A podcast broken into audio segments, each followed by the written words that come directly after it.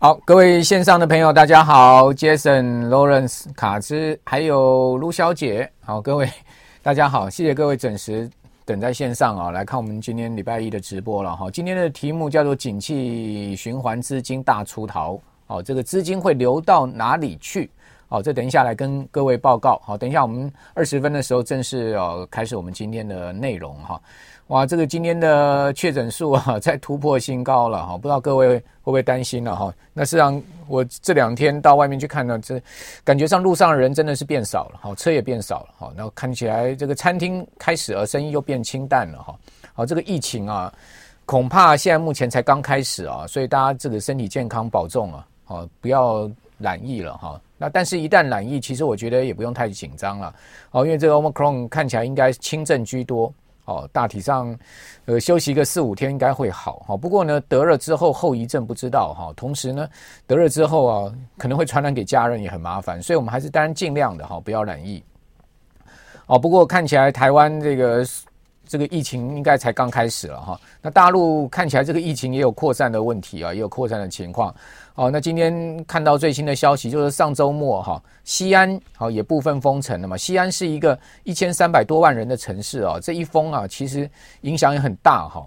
除了这个内需经济受影响以外，大家都知道这个西安其实是呃这个高科技也是一个很重要的地方。比如说三星在西安就有这个记忆体的厂，哦，所以 西安你不要小看它一封城啊，它其实也会影响到整个电子供应链。好，另外那个郑州空港的经贸特区啊。哦，这个也封城十四天，哦，也要封十四天，哦，那这个可是这个重中之重，因为这苹果 iPhone 最主要的组装基地就在郑州，哈，也就在这个空空港的经经贸区里面，哦，有富富士康就在这边，哦，所以一封封十四天哦，这应该也会影响到哦整个 iPhone 的生产了哈。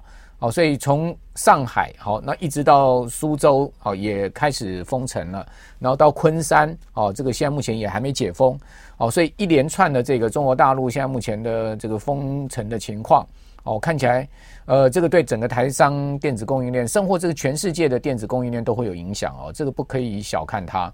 哦，所以现在目前看起来整个变数很多了哈。那以今天台股来讲哈，加权指周一啊，哦延续上周五的跌势啊，哦今天收盘是跌了一百零五点哈。那盘中呢曾经跌过一百五十九点，哦最低点到过一万六千八百四十五点。我必须要用岌岌可危这几个字来形容现在目前的大盘。为什么讲岌岌可危呢？好，因为现在就事论事哈，这个一六。八四五啊，它基本上已经是濒临到三月的前坡的低点了哈。我我这个详细记录了一下哈。如果以这个前波低点来讲，三月十六号，好，三月十六号当时有一个低点在一六八零八，那三月八号有另外一个低点在一六七六四，那今天盘中的低点一六八四五哈，事实上已经呃差三月十六号的一六八零八已经没有差多少了。那这个离三月八号的这个更低的那一根脚哈，其实也差不太多了。好，所以这两个角都有可能会被去下测。另外，今天这个盘不好的是破了四月十二号的低点。哦，四月十二号大家可以看到，那当时也是有一个十字线的低点，当时在一六九零五。所以今天的这个盘中低点跟收盘点双双都破了这个四月十二号的低点。哦，所以一再创新低啊，这个就是一个所谓的熊市的情况，空头市场。那当然，大家不要讲说啊，空头市场讲熊市好像很严重。事实上，它就是一个下降呃的趋势嘛，这是不争的事实。如果说它不是一个下降趋势，它怎么会一再破底呢？哦，所以说我们不用去怀疑啊，这个呃这个盘势到底它现在目前是一个呃多头还空头。如果它一旦破底，一直破底，好，一直创新低，它就是一个空头。哦，那只是说它会跌到哪里去的这个问题而已。那。基本上，我们其实今年以来一直在我们的节目里面哈，在我的广播节目，我们的五点到七点的这个呃财经一路发哦，以及我们礼拜一的这个呃直播，甚或我上电视其他的节目，或是说其他的网络节目，我都不断的在提醒大家，今年是一个非常难操作的一年。好，提醒大家今年的风险意识要提高，提醒各位呢，今年的波动一定会加大，提醒各位呢，今年一。一不小心，有可能真的会变成是一个全年空头年。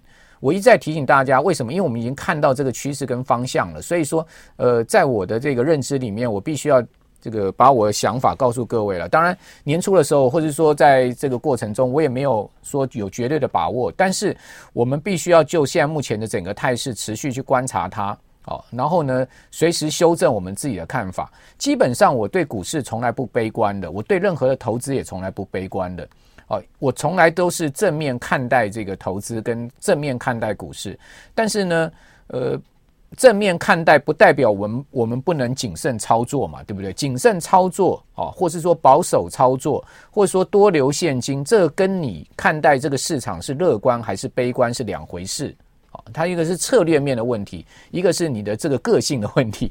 好像我的个性呢，我从来就是乐观以对任何事情的哈，我不会去悲观看待这个市场，即使它是一个空头市场。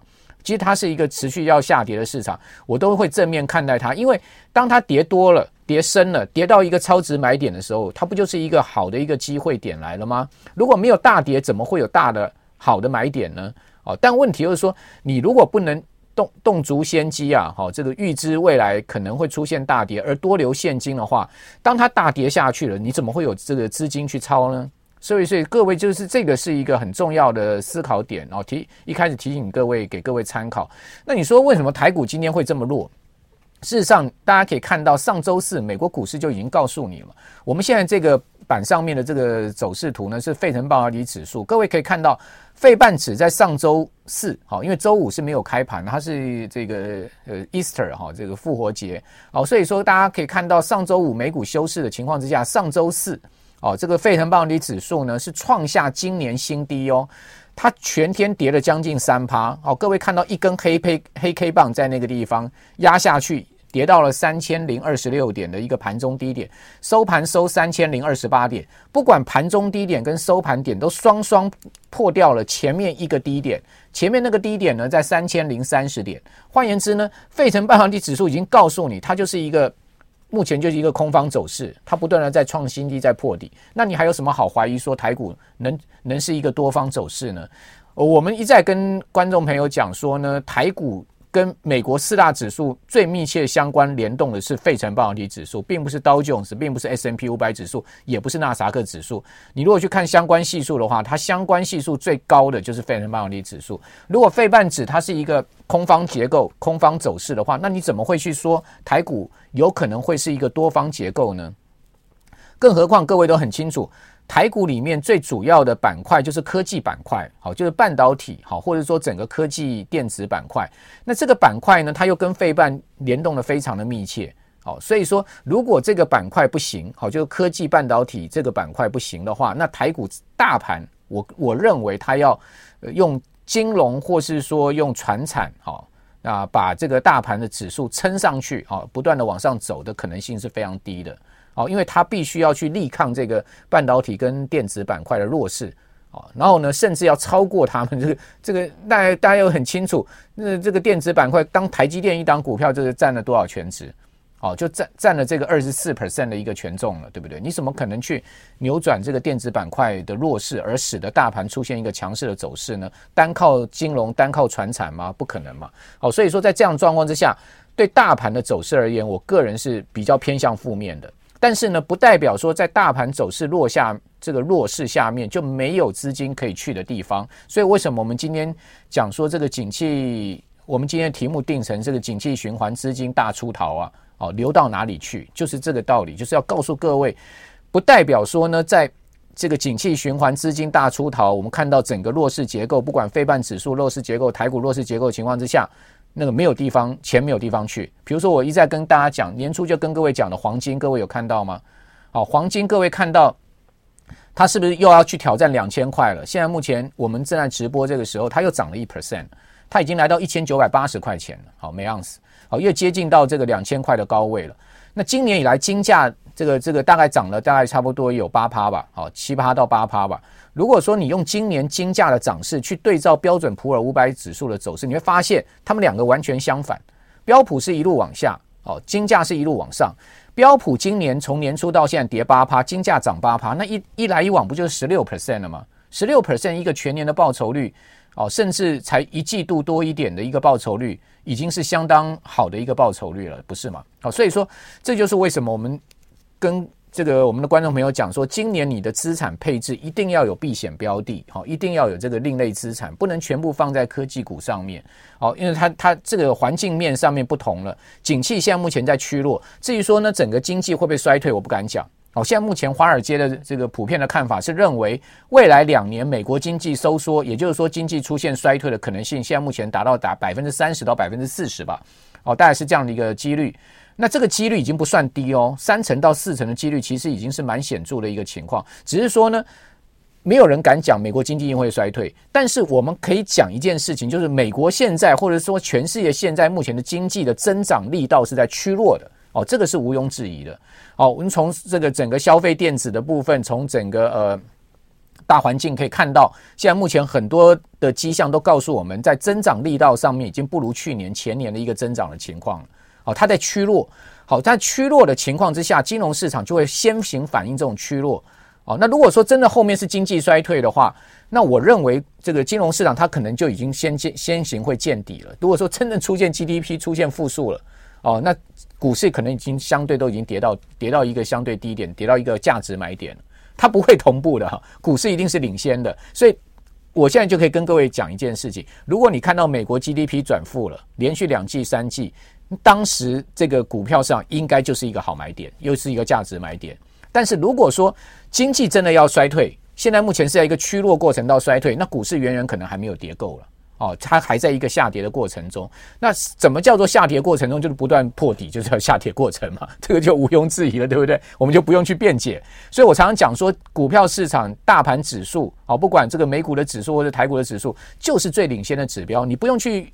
这个去预测，我们没有水晶球，你也不用去说，哎，这个信奉哪一派的这个经济学家理论，说这个呃哪个模型最准？其实我跟各位讲，大盘最准，股票指数最准。好，它如果一旦一直破底，一直破底，就告诉你后面经济不一直会趋弱，甚至到衰退。好，大概就是这样的一个情况。好，那我们可以看到，费半指创今年新低，就使得今天整个台股、整个电子板块又是一个弱势的情况。台积电不是又跌了吗？啊，台建缴出这么好的财报，很多人讲说怎么会跌呢？我跟各位报告，台建跌不是跌它今今年第一季的这个七块八毛的 EPS 啊，哦，这么好的一个 EPS 哦，它不是跌今年第一季，也不是跌跌跌台积电预测今年第二季三率要三升了，它是跌今年下半年可能明年哦整个景气的一个问题啊，哦，这个就是一个关键，因为金融市场我一再跟各位报告，它就是领先。领先反应，好，金融市场它会领先很多很多，所以才叫做效率市场嘛。什么叫做效率市场？大家如果去看效率市场这个假说的话，哦，这个假说其实在股票市场是非常有有名的理论哦，也很重要理论。所谓效率市场，一个市场如果有效率的话，就是股票股股价指数或个股的股价，它会反映所有已知跟未知的消息，已知跟未知都会反映在股价里面，这个叫做效率市场。所以我认为。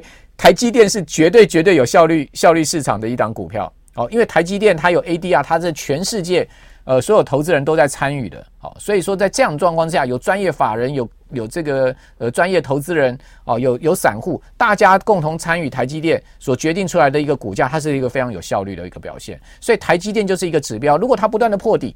哦，这么有竞争力的公司，它的股价不断的创新低，那就告诉你后面经济跟景气在半导体的部分一定有问题。如果说半导体的经济跟半导体的景气有问题，那我可以跟各位讲，那整个经济的就是有问题了。因为半导体就是一个现在目前最重要的全世界需求最重要尖端需求的来源。如果说这一块需求转弱的话，那就告诉你所有需求都在转弱了。哦，我我个人认知是这样。另外，大家可以看到，就是说这个纳斯达克指数呢也破月线。它虽然说还没破底，它离底部一万两千五百五十五点，好，现在目前在一万三千三百五十一点，大概还有这个一千点的空间。但是各位，你不要小看哦，它现在目前已经是破了所有均线，看起来压力也是重重的哦。好，所以纳斯达克指数相对领先，相对比这个费城半导体指数再强一点。哦，但问题是它还是一个弱势结构，对不对？如果它不是一个弱势结构的话，它为什么会在前一波站上所有均线，它不继续再往上升呢？那在前一波站上所有均线，它不继续往上升，我的解读，唯一的解读是什么？在那个地方有大量的卖盘出来。为什么在那个地方会有大量的卖盘呢？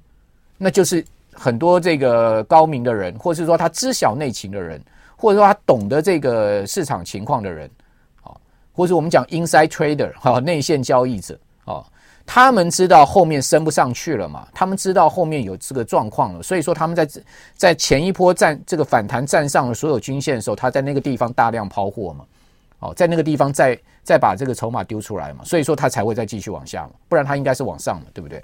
哦，因为股票上很简单，它就是一个买买买卖力道之间的一个关系，买强还卖强，对不对？好，哪一个强？方向性就会被决定。好，那我们来看一下标准普尔五百指数今年以来哦，各类股、类股族群的一个涨跌的情况，你就会知道资金往哪里去了。所以这个这就是今天最重要的一张表，好，给各位看一下。好，你可以看到标普，我刚刚跟各位报告，今年以来大概跌八 percent 了。你可以看到所有的 defensive，好，各位看到后面有个英文字叫 defensive，那就是一个防御性的一个意思。跟这个 cycle 好，就是景气循环的。你可以看看他们的今年以来的报酬率是不是有截然不同？比如说，你看到 energy 能源的部分，哦，今年以来它涨了四十四 percent 呢。好，如果说你今年压能源的话，你是赚翻。今年涨四十四 percent，去年涨四十四十七 percent，所以它连续这个从去年到现在已经涨了快一倍了啊！这个 energy 板块。另外，utility 公用事业今年以来涨了六点七趴。好，然后呢，consumer stable，好，这个就是必需消费品的部分，好，这个食衣住行必需的部分，好，今年以来涨三趴。另外，healthcare 表现不是那么好，跌一趴，但它也是优于大盘嘛。好，另外，呃，material 的部分跌一点二，然后 finan financial 就金融的部分跌五趴多，所以今年美国金融股表现是不好的哦。哦，所以台湾很多人在讲金融股多好多好，其实是有问题的。所以为什么这两天金融股补跌的这么厉害？好，其实它是有一个有一个问题，大家去看到，事实上这个金融股今年第一季哈，只有少数的几家它的盈利是正增长，其他都是衰退的。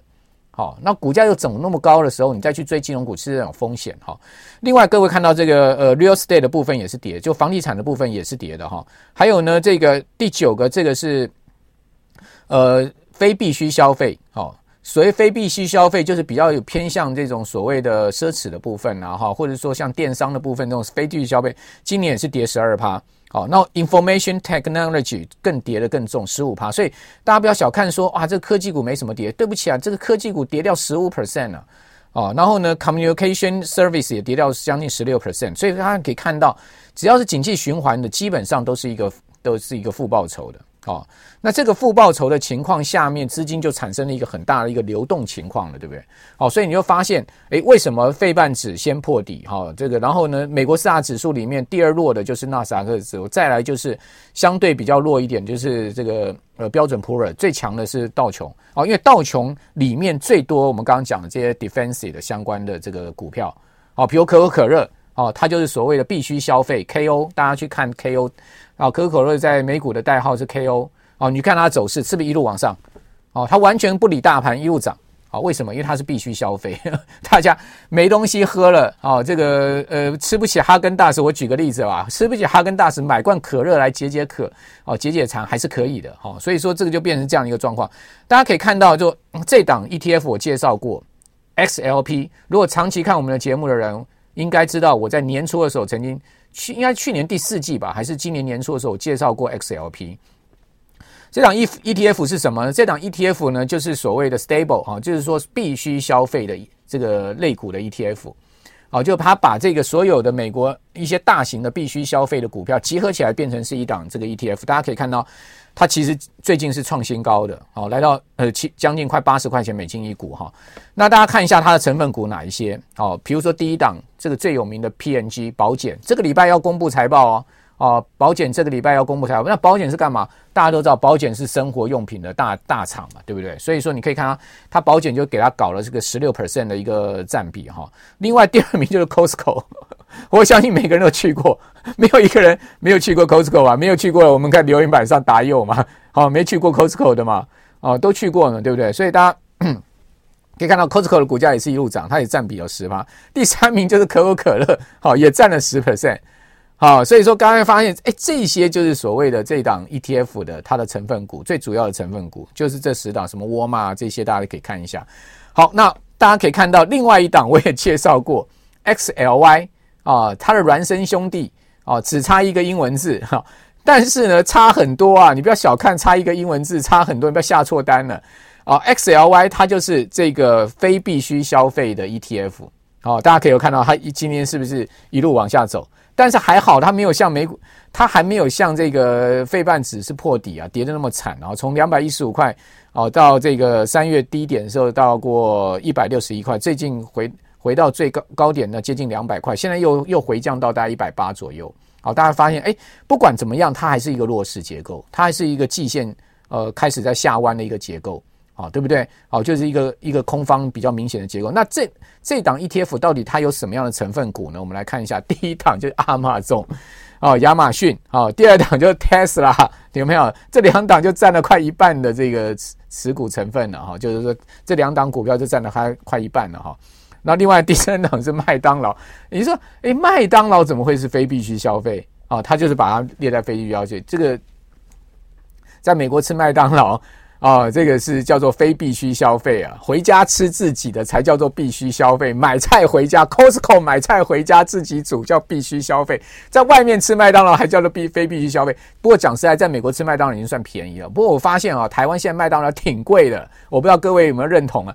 哇，随便去麦当劳吃没两百块也是吃不下来哎。哦，所以麦当劳现在也不便宜了，不是大家心里想的什么八十块、九十块、一百块可以砍就一餐了，没那么便宜了。哦，现在一麦当劳也要这个。两百块才吃个吃吃的算是可以饱了哈，哇，这个真的是现在是百物皆涨哈，万物皆涨，没有东西不便不不不叫做便宜了哈。那但是我我的经验，因为我在美国待过一段时间了，这个麦当劳还算是便宜。为什么这麦当劳算便宜呢？啊，因为麦当劳吃这个麦当劳这个 fast food 啊，速食店是不用给小费的。大家要知道，美国餐厅是随便都是要给小费的，你随便去吃碗面，你都要给小费的。哦，小费一给给十五趴啊。哦，所以说你你你如果真的是脸皮很厚，你不给小费，那人家会瞪你的。好，所以说你要到餐厅去吃的话，你要记得啊，还要给小费的。好，所以麦当劳这种是不给小费，不用给小费的。所以说基本上还算就算便宜，因为至少省掉十五 percent 嘛。好，不用给 tip 啊。一我们在那个在美国的时候，大家都知道这个英英文嘛，这个小费就叫 tip，对不对？不用给 tip 的哈。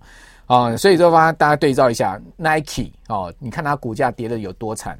Nike 这么好哦，Nike、Adidas 谁没有两件啊？是不是？谁没两双 Nike 的鞋子啊？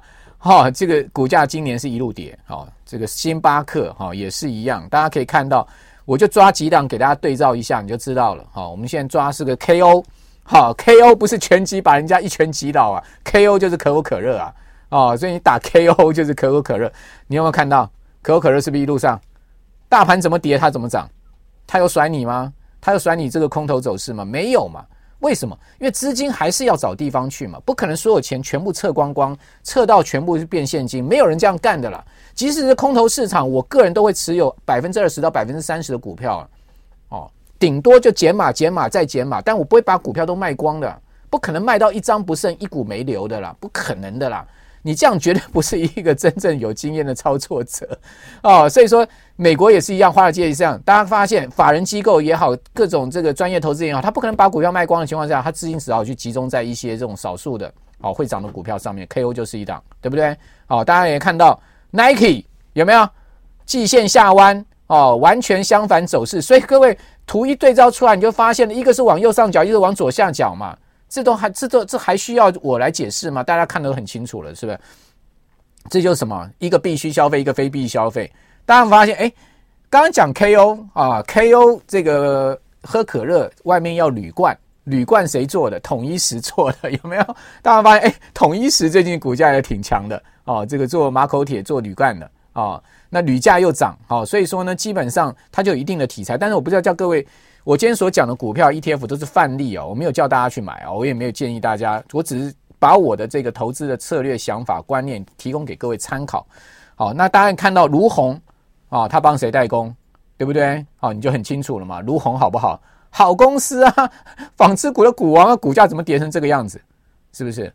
好，也就是说，你今天在在呃看美国股票的时候，你就要联想到台股。哦，你在看国际宏观行情的时候呢，你就经济情况的时候，你就要想到台湾。哦，这个就是所谓的推敲。我们一般在思考逻辑上面嘛，不就是归纳演绎吗？哦，不就是这个整理呃各种的 information，然后产生变成是一个知识吗？哦，也就把资讯化整这个为呃这个呃从零到有哈、哦，这个去芜存菁变成是知识嘛。好，一个内化的过程啊。所以说呢，今天我今天呃 demo，我今天在跟各位报告的就是这样的一个内化过程，一个知识的整理，好，提供给大家参考。好，哎，我们谢谢 Lawrence 的抖内啊。这个谢谢您，哈哈，我们有我们有 KO 可以喝了，好好，那最后再讲三档 ETF 给各位参考啊，三档 ETF 哈，这个美国的 ETF，因为现在目前的资金全部到防御性 defensive 上面，所以各位这三档 ETF 都我之前讲过的，好，一档 MOO 有没有？大家去看 MOO 是不是创新高，在上周四，另外一档我也讲过 XOP 是不是创新高，在上周四。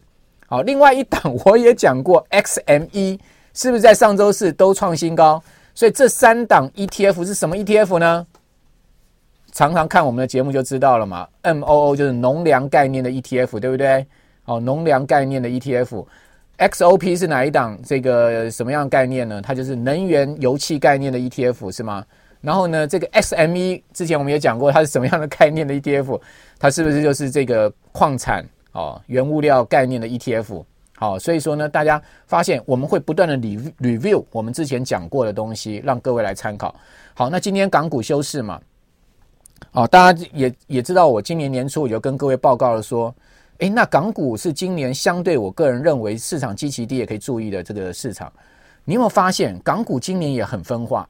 香港股市，哦，科技股一路跌，阿里巴巴、腾讯这些股票一路跌，跌跌跌跌跌，跌到大家都没气了。哦那他们什么时候是一个价值买点？也许就在今年，也许就在某个时间点，也许就在冬季啊，好像是齐秦的歌吧，是不是？啊，不管怎么讲，我觉得香港的这些科技巨头们在跌，其实它越跌，它压价值买点越浮现，只是说它到底什么时候落底不知道。但各位去看一下，我个人一直在关注，今年以来一直在关注的一档港股，就是中海油。啊，它是中国大陆最大的所谓三桶油。这个里面的一桶油，它是专门做天然气的，好，海外开采这个能源的，好，做这个天然气进口，这个呃，这个储运啊，好，包括运输哦，这样子的一个生意的中海油，你看它股价是怎么走？所以你不要说港港股一直在破底啊，恒生指数弱势啊，对不起啊，你今天在买的不是大盘，你现在买这一个这个市场里面的相对的。哦，我们要去买到相对的，它今年有机会的标的。好，那当然，我一再强调，我今天跟各位讲的所有股票、甚或基基金、ETF 都不是呃没有推荐意思啊、哦，只是都是范例。好，但是我们会不断的 review 一下我们的观点，给各位参考了哈，让大家可以不断的 follow 我们这个直播的节目。所以，请大家呢记得帮我们的直播按赞、分享、加订阅了。好，我们每个礼拜一都会坐在这个地方，只要不要放假，我们都会坐在这个地方四点二十分准点，好，把我们一个礼拜的心得跟观察市场的方向提供给各位。那最重要的是，当我们看到机会来的时候，我们都会这个在我今天呃像今天所讲这种范例里面，好，提供给大家参考。好，那呃。另外就是说，我们的财经一路发的节目也请大家多多支持啊！我们每天五点到七点的这个现场的直播嘛，哈，这个也有直播，也有这个广播，好，也请大家支持。好，同时我们也有 Podcast 啊，我们的 Podcast 呢，这个也请大家帮我们按赞、分享、加订阅哈。就是我们的财经一路发有 Podcast 哈，还有我们丰富也有这个脸书的平台，也请大家可以订阅哦，脸书的平台哦，还有我们这个是按赞嘛，对不对？哦，一定要按个赞。厚颜无耻的请求大家，好啦，但这个你也很高兴，每次都可以跟我们的观众朋友、我们的好朋友在线上互动哈。我常常觉得说，我做这个工作其实很有意思。很多人说，哇，你做这个广播节目主持啊，十几年了，十几年如一日。我跟各位报告，我们小编都知道，我们电台同事都知道，我从进九九八电台来的第一天到现在。除了请假哈，我有，但也这可能个人可能有请，我从来没有一次开过天窗的，也就是说我从来没有一次没有不到的。好，是因为为什么？其实很多人说啊，你每天两个钟头很辛苦，我 我就跟他们讲说，其实一点都不辛苦。其实我很喜欢这份工作，因为我从这份工作里面得到很多成就感，以及呢，让我自己进步很多。好，所以说呢，我更不觉得这个工作是辛苦的。好，所以说，也就是说，在呃我们人生里面嘛，哈，我们人生总是要有各种的。我常觉得啦，各种的这呃经验哈，或者是说各种的呃累积也好，哦，人生的一个志趣也好，其实呢，不单单只是为了赚钱，很重要也是为了你的兴趣跟你你你的这个所学所知的发挥吧。大概今天最后就用这样结论跟各位分享了。好，那我要去准备等一下这个广播节目了。今天就祝大家身体健康，好，也祝各位投资顺利。我们下个礼拜一再见，拜拜。